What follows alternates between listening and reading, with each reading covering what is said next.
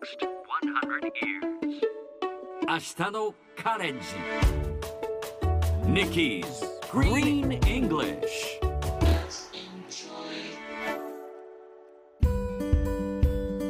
Hi everyone! ここからは地球環境に関する最新のトピックからすぐに使える英語フレーズを学んでいく Nikki's Green English の時間です金曜日のこの時間も私キニマンス塚本ニキが登場します。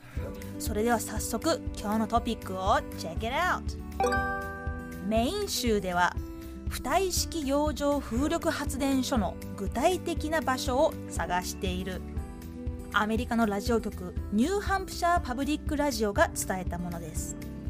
アメリカの北東部にあるメイン州でアメリカでは初となる海に浮かぶタイプの浮体式洋上風力発電所を建設する構想が上がっています。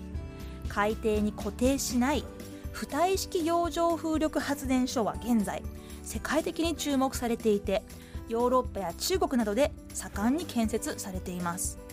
日本でも本格的な商業用発電所がこれから作られる予定だそうです。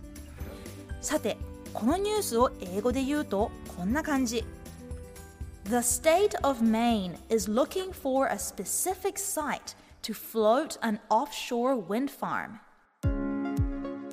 今日は最初の方に出た looking for をピックアップします looking for 何々を探しているという意味です例えばポストカードを買いたくてお店に行った時に店員さんが「何かお探しですか?」と聞くことありますよねそういう時は「Are you looking for something?」と聞かれる場合があるかもしれません。Are you looking for something? 何かお探しですか？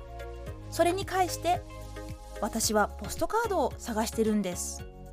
I'm looking for some postcards というふうに答えればいいですね。こんな感じで日常会話でよく出てくるフレーズです。それではみんなで言ってみましょう。Repeat after Nikki Looking for. Yeah, sounds good. Looking for.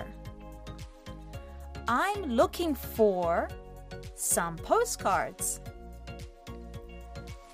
最後にもう一度さっきのニュースをゆっくり読んでみます。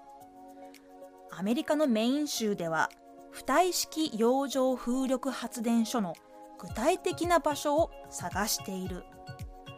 The state of Maine is looking for a specific site to float an offshore wind farm 聞き取れましたか Nikki's Green English 今日はここまでしっかりと復習したい方はポッドキャストでアーカイブしていますので通勤通学お仕事や家事の合間にまたチェックしてください